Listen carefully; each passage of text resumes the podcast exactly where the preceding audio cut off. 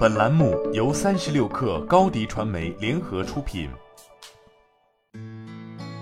本文来自微信公众号“三亿生活”。众所周知，谷歌在整个科技领域可以说是取得了极为突出的成绩。无论是他们旗下的搜索引擎也好，移动操作系统也罢，都是很不错的产品。甚至从某种意义上来说，大家如今之所以能够人手一部智能手机，可以便利地享受移动互联网、智能出行、在线网购的便利。谷歌的功劳确实不可磨灭，但即便是谷歌，也并非在所有业务上都表现出了足够的智慧。其中，特别是在智能手表领域，谷歌几乎是从进入这一赛道至今，一直都在昏招迭出。但不得不说，谷歌对于智能手表领域还是很锲而不舍的，而且也挺能折腾。在失去了几乎全部合作伙伴后，谷歌确实是痛定思痛了。在当时意识到首批谷歌表的失败源自于过于糟糕的外形设计，以及消费者对于传统腕表造型有着强烈需求后，谷歌很快就找上了万宝龙、泰格豪雅等一众奢侈品品牌，开启了谷歌表的轻奢时代。然而这次谷歌从一个极端走到了另一个极端，奢侈品品牌固然擅长外观设计，可他们一方面对于智能设备的软硬件研发一窍不通。另一方面，相比此前的合作伙伴，与奢侈品品牌合作智能手表就意味着最终产品的价格更高，受众面更小，销量也更低。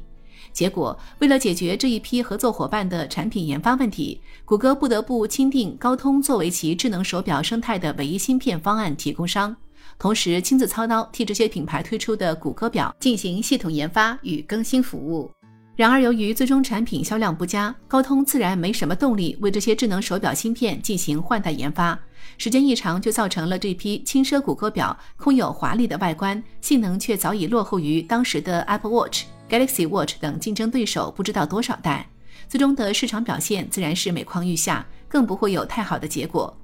近日有消息显示，前段时间谷歌方面刚刚官宣的自家智能手表新品 Pixel Watch。在芯片上没能拿到三星最新款的 Exynos W920，而是仅仅搭载了前代 Tizen 智能手表同款的 Exynos 910方案。虽然 Exynos 910的能效依然大幅领先高通骁龙 Wear，但其性能显然比三星自己用的 Exynos W920 差了许多。所以从这点来说，谷歌或许是被三星坑了一把。另一方面，在使用 Exynos 910主控的同时，一份日前泄露的系统截屏显示。谷歌方面很有可能会为 Pixel Watch 单独打造一个手机端的 APP，而不使用其他谷歌表的 Wear OS 客户端。这意味着什么呢？用过三星 Galaxy Watch 四系列的朋友就知道，三星的谷歌表在手机上的客户端就不是 Wear OS，而是其自己的三星智能穿戴。如果谷歌的 Pixel Watch 也搞出这么一个专属的手机端 APP，那么无疑等于是在纵容三星开小灶后，再次背刺了其他的合作厂商。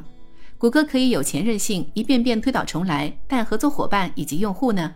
其次，虽然谷歌表过去的失败与他们固守高通硬件方案，在软硬件上都搞闭源设计不无关系，但如今这么一来，其他合作伙伴还在用高通骁龙 Wear 主控，可三星和谷歌就能各自用上不同款的其他芯片，这显然就不只是某种程度上的歧视，同时也可能导致谷歌智能手表生态开始硬件碎片化的战端。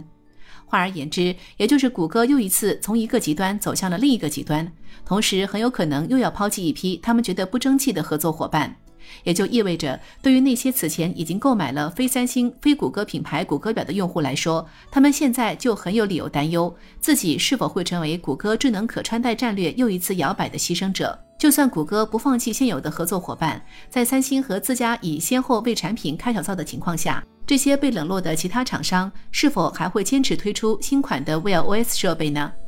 当然，在如今优异市场成绩的刺激下，谷歌自己可能不会觉得他们现在的智能手表产品策略有什么问题。毕竟，就像国内某位知名手机厂商高层曾经说过的那样，挣钱的人才是人才，亏钱的就是废材。而谷歌大概也正是如此看待那些不争气的合作伙伴吧。好了，本期节目就是这样，下期节目我们不见不散。你的视频营销就缺一个爆款，找高低传媒，创意热度爆起来，品效合一爆起来。微信搜索高低传媒，你的视频就是爆款。